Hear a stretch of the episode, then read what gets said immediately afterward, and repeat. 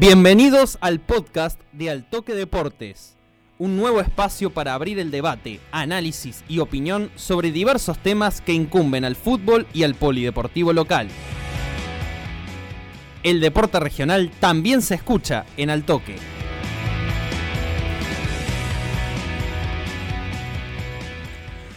Estamos comenzando con un nuevo episodio del el podcast de Altoque Deportes, aquí desde los estudios de Altoque Radio, desde la cooperativa Altoque. Mi nombre es Bruno Aricó, comenzando con una nueva edición de este podcast que ya es costumbre en el Spotify de Altoque Deportes y también lo pueden escuchar en las distintas redes sociales y también en nuestra web. Hoy toca fútbol femenino y hoy me toca con mi compañera, la presento. Bienvenida, Delfina Vetore, al podcast de Altoque Deportes. Bueno, muchísimas gracias por eh, compartir de nuevo este espacio, por la bienvenida. Un placer, como siempre, acá, querido compañero, estar compartiendo un rato, charlar un poco y hacer una nueva edición de este podcast del toque. Hace un par de ediciones que no nos tocaba juntos, ¿no? Bastante. Sí, sí, sí, Bueno, vuelven a escuchar estas voces. Esta vez Delphi para hablar del torneo oficial de fútbol femenino de la Liga Regional de Río Cuarto, eh, que entra en receso, eh, pausa, se detiene la pelota y vamos a hablar un poco de qué implica este receso y también hacer un, repaso estadístico, digamos, de las primeras cinco jornadas de zona campeonato y zona reválida, eh, esta segunda instancia ya del torneo oficial femenino. Sí, un poco para pasar en limpio esto de que estamos en la segunda fase ya del torneo, por eso está dividido por un lado ocho equipos en la zona campeonato, por otro lado ocho equipos en la zona reválida, según lo que fue la clasificación obviamente de la primera fase. Y vamos a repasar un poco los números. Esto uno siempre en la jerga futbolística de, bueno, se frena la pelota, momento de balance. Pasaron cinco fechas, vamos a repasar algunos números. Pero bueno, antes de eso, vamos a meternos un poco en, en, el parate, digamos, en sí. Se conoció la noticia la pasada semana eh, en principio, el, certamen del, fútbol femenino, este oficial femenino, no iba a tener descanso, iba a continuar, como va a continuar, sí, por ejemplo, la primera división masculina, pero la pasada semana con el parate siempre que se realiza todos los años en las vacaciones de invierno en el infanto juvenil, eh, se confirmó ahí también de que iba a frenar eh, dos semanas, dos fines de semana, el torneo de primera división femenino. Eh, con esa noticia también la Liga Regional confirmó que está en desarrollo la Copa de la Liga, un certamen que se va a jugar de modo simultáneo con el torneo que ya está jugándose, que ya está en curso. Pero bueno, es algo que se encuentra en desarrollo, se conoció la noticia y no hubo todavía más detalles al respecto, pero los mismos equipos eh, que están hoy en competencia en el oficial femenino serían los protagonistas de esta Copa de la Liga, torneo simultáneo, pero no hay muchas más novedades. Eh, pero bueno, esas dos noticias, ¿no? Por un lado, el receso de, dos fines de semana y por otro lado, el desarrollo de un, nuevo certamen. Pero me quiero detener un poco en el, en el receso en sí, porque bueno, sorprendió un poco por el hecho de que se mm, toma la decisión de hacerlo al igual que el infanto juvenil y porque, por otro lado, la primera división masculina va a continuar y en tercera instancia, por el momento también el que se va a frenar, que eh, restan todavía dos fechas para el final de la primera rueda. Eh, entonces también sorprende, digamos, por ese corte en la quinta fecha. Para pasar un poco en limpio, el torneo femenino, el infanto juvenil masculino también se detiene. Mm. Eh, solo quedan las competencias masculinas, primera A, primera B. Primera B. Primera B también. Sucede algo extraño, digamos, o algo raro acá que, que podemos analizar porque a algunos equipos los puede quizá beneficiar este parate previo al final de la primera rueda y a otros quizá les quedaron algunos rivales complicados por enfrentar, eh, pero uno pensaría que la lógica sería cortar, bueno, a la, mitad de la, primera, rueda, ¿no es cierto? Sí, sí, sí. Recordemos que esta zona campeonato y zona reválida se juega todos contra todos a dos ruedas. Entonces, bueno, lógicamente, primero y que en principio no estaba estipulado el parate. Y segundo que, bueno, en caso de, implementarlo, lo más lógico sería eh, implementarlo luego de eh, la final, por lo menos de la primera rueda, como que haya un corte ahí más eh, lógico, por así decirlo. Pero bueno, o sea, la decisión también pasa por el parate del infanto juvenil que viene de la mano de las vacaciones de invierno, pero bueno, eh, no sería la misma lógica que tendría que funcionar para la, primera división ¿no? femenina. Uno este pensaría que tendría la misma lógica que la primera división masculina, digamos, eh, que no, no, tendría necesidad de, detenerse. Obviamente el infanto juvenil, las vacaciones escolares, mm. eh, por supuesto influyen allí, pero quizás no en el femenino. Eh, pero a, su vez decías, Delphi, que se está trabajando en la concreción de la Copa de la Liga, un certamen que no existe en otras ramas, digamos, no existe en el fútbol masculino de primera A ni de primera vez, existiría solamente en el femenino a la par del torneo oficial. Sí, eh, ahí hay, bueno, hay que esperar, digamos, novedades de la Liga Regional, que un poco sorprendió también con, con esa noticia, em, y, y bueno, ver bien cómo se jugaría, porque se haría además simultáneo, porque bueno, a lo mejor sí, si uno piensa, eh, bueno, a lo mejor este torneo que ya está en curso terminaría relativamente temprano, entonces, pero bueno, esto se haría como en simultáneo, así que hay que ver cómo se haría esa simultaneidad, cómo se haría el torneo, porque tampoco se conoce si participarían los 16 equipos que hoy están en competencia o, por ejemplo, sea una Copa de la Liga solo para los equipos que están en la zona de campeonato, puede ser otra variante. Estoy hablando, digamos, de, algunas cosas que se pueden barajar porque hasta ahora no se han conocido más novedades, digamos. Sí, esto, que está en desarrollo una Copa de la Liga. Eh, y que sería una competencia simultánea a la que ya está en curso. Eh, se supone que bueno, en estos, en estos, en estas semanas de receso habría más novedades, eh, pero bueno, en principio los equipos sí, con dos semanas de, de, pausa, pensando en lo que va a ser el regreso para finalizar la primera rueda, van a quedar la sexta y la séptima jornada de, de cada una de las, de las zonas.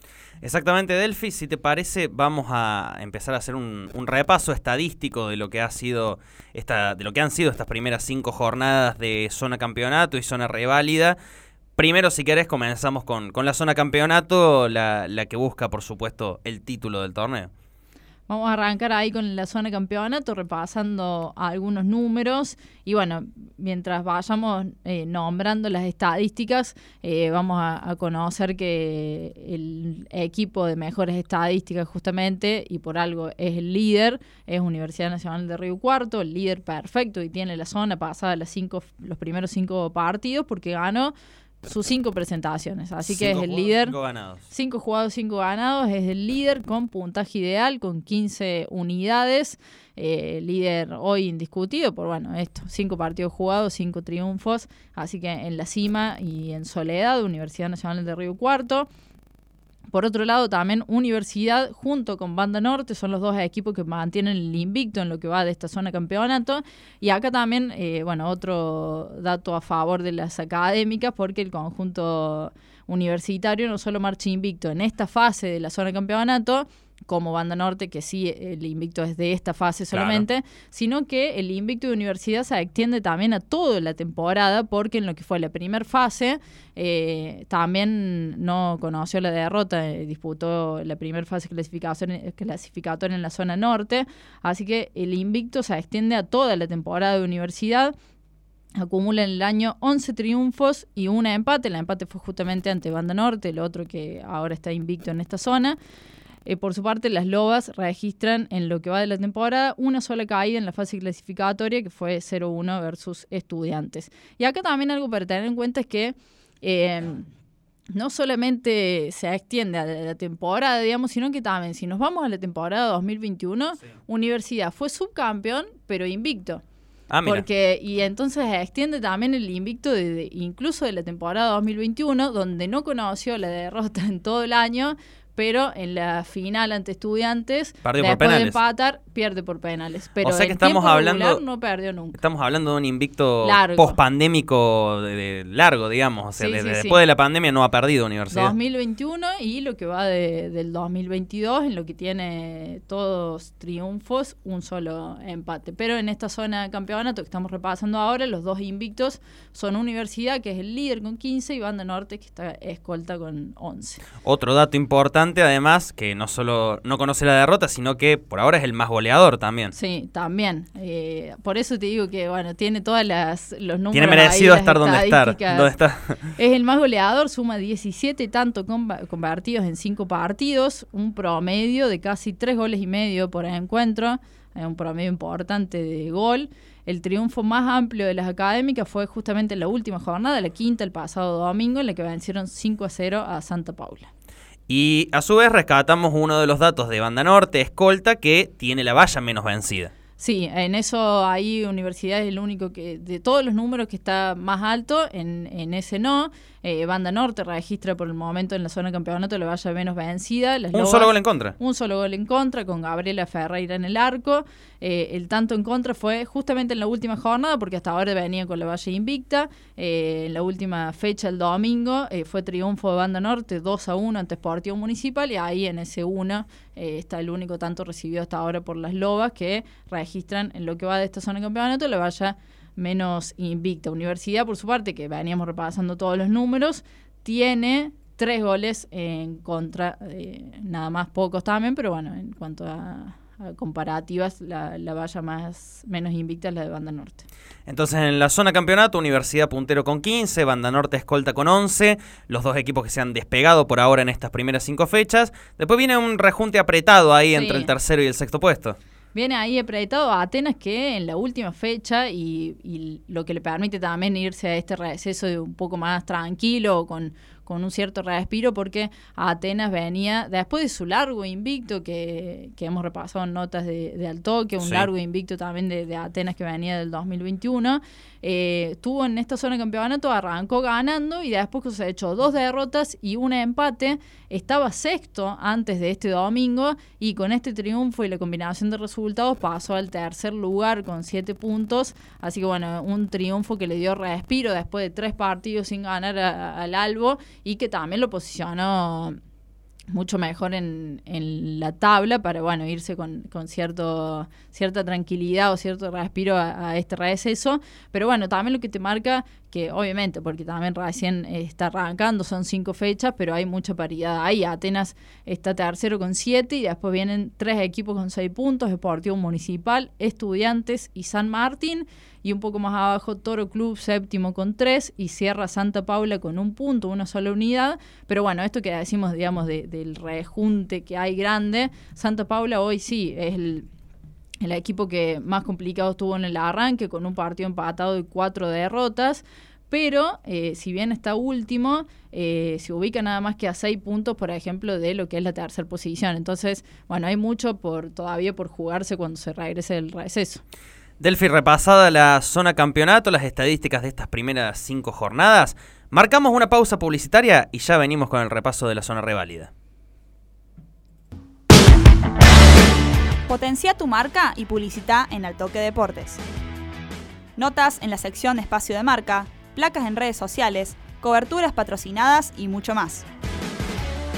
Consultas en Sebastián Vera 940 o al WhatsApp 358 463 7933. Potencia tu marca y publicita en el Toque Deportes.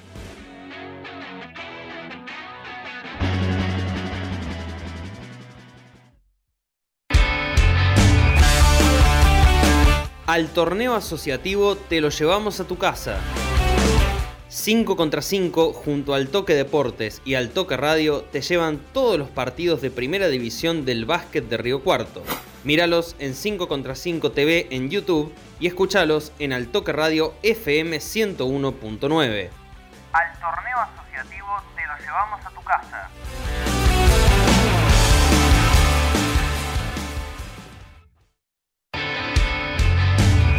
Toda la información del deporte del sur cordobés la encontrás en Altoque Deportes. Notas, entrevistas, informes especiales y mucho más. Ingresa a altoquedeportes.com.ar desde cualquier dispositivo para estar al día con la actualidad del deporte regional. Búscanos en Spotify y reviví lo mejor de nuestra programación. Somos Altoque Radio Regresamos entonces con el podcast de Altoque. Estamos repasando las estadísticas de las primeras cinco jornadas del torneo oficial femenino en esta segunda instancia. Ya repasamos lo que tuvo que ver con la zona campeonato. Ahora nos metemos un poco en la zona reválida, Delphi. Vamos a la zona reválida. El líder, en este caso casi perfecto, que, tiene el grupo, Ateneo Vecinos de General Cabrera, que manda con 13 puntos, producto de cuatro triunfos y un empate. Eh, venía de cuatro triunfos al hilo y bueno, después en la última fecha que disputa el, pasado fin de semana, eh, cosechó una igualdad. Igualmente líder en soledad con 13 unidades, como dije recién. Eh, por otro lado, Ateneo Vecinos y Renato Cesarini son los únicos invictos en esta zona reválida. La particularidad del naranja es que acumula todos empates. Ahí va. Cinco partidos, cinco eh, empates, eh, así que bueno, Renato Cesarini invicto, eh, pero bueno, con esta particularidad de todos resultados igualados. Ahí, ahí se ve el vaso medio lleno o medio vacío. Invicto, pero. Invicto, pero no ganaste. Invicto, pero no ganaste. Es más, misma cantidad de goles a favor y en contra. O sea, la diferencia también es cero. Cero. muy perfectito todo, digamos. Eh, y la importancia ¿no? de no perder, digamos, pero bueno, también ahí te marca que solo empatar porque la posición tampoco, obviamente, al, no ganar, al no sumar de a tres, eh, no le permite estar tampoco más arriba de la tabla. Está quinto, eh, justamente, bueno, con cinco unidades producto de sus cinco empates. Equipo más goleador, en este caso, el puntero, Ateneo Vecinos. El puntero, el tricolor de General Cabrera, que tiene, bueno, la gran goleadora del fútbol femenino regional e histórica, que es Rebeca Comino. Eh, Ateneo es el equipo con más goles a favor en lo que va de esta zona reválida, suma 14 tantos, un promedio de casi 3 goles por partido. Y por último, las vallas menos vencidas, porque acá Ateneo comparte con otro equipo. Acá Ateneo también aparece, el, el puntero y bueno, el gran candidato también, porque por lo que se podía prever, era uno de los equipos que eh, podía estar en la zona de campeonato. Entonces no llegó a clasificar por eh, una difícil eh, zona, difícil primera fase clasificatoria. Entonces ahora, bueno, marca un poco tendencia y aparece como favorito en esta zona reválida. Y bueno, también acá aparece como eh, un equipo que el equipo con la valla menos vencida junto a Rosario Fútbol Club que recibieron solo dos goles en contra en, estas primeras cinco presentaciones. Algo similar a la zona campeonato es que dos equipos ya han superado las 10 unidades, pero en los primeros cuatro puestos podríamos decir que en esos seis puntos de diferencia están apretados. Sí, muy apretados. Bueno, repasábamos a tener vecinos que manda con 13. El Ciclón de San Basilio, que recordemos, bueno, un equipo que se formó eh, exclusivamente de fútbol femenino, que viene nada, dando sus primeros pasos, eh, pero bueno, creciendo cada vez más, está escolta con 10 puntos, Rosario tercero con 7, Correos y Telecomunicaciones aparece cuarto eh, Rosario, perdón, con 8 puntos, Correos y Telecomunicaciones con 7, eh, después aparecen Renato y Centro Social con 5 puntos cada uno y cierran Deportivo Municipal de Reducción con 3 y Juventud Unida Río Cuarto con 1, Juventud Unida que había hecho una muy buena primera fase, también un equipo que volvió esta temporada a hacer fútbol femenino, había realizado solamente durante el primer año del femenino en la Liga Regional, que fue 2014 regresó esta temporada con un ambicioso proyecto. Eh, tuvo un buen andar en la primera fase. Bueno, ahora eh, un complicado arranque, digamos que lo tiene último en la zona reválida, pero que bueno, va a buscar levantar. Y un poco también lo que decíamos ¿no? de, la zona campeonato. Hay eh, poquitos puntos de diferencia entre los puestos, entonces eh, podés aparecer penúltimo, pero una fecha te puede dejar en la tercera o segunda posición. Delphi, como para ir cerrando ya este episodio del podcast, ¿qué es lo que tiene que saber la gente para lo que viene, para luego del receso y cómo se van a definir estas dos zonas? Bueno, para el receso, recordemos, van a, después de estos dos fines de semana, se va a jugar la sexta y séptima fecha de lo que es la primera ronda. Después van a volver a enfrentarse todos contra todos ya para finalizar esta, esta segunda fase del torneo. Y tanto en zona campeonato como en zona reválida, los cuatro primeros equipos de cada grupo van a clasificar a las semifinales. De ahí las semifinales van a enfrentar al primero con el cuarto y el segundo contra el tercero. Esto igual para las dos zonas.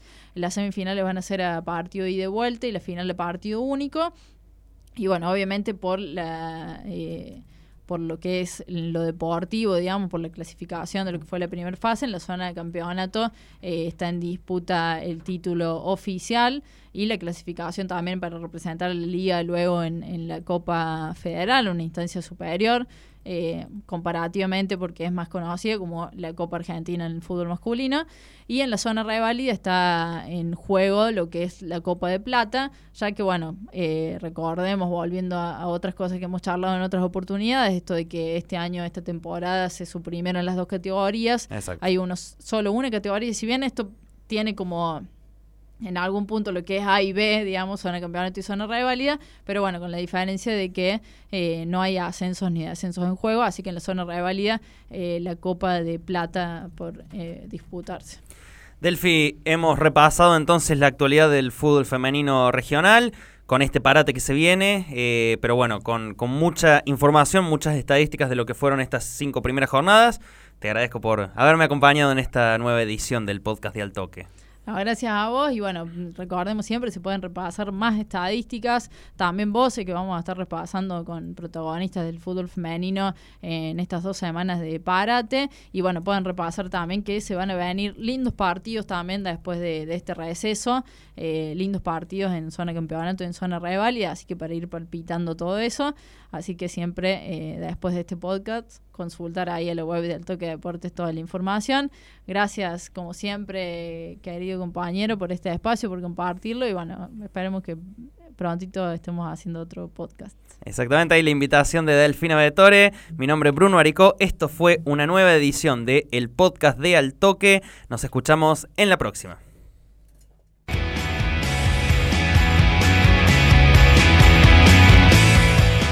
El podcast de Altoque Deportes. Seguinos en Spotify. Nos escuchamos en el próximo episodio.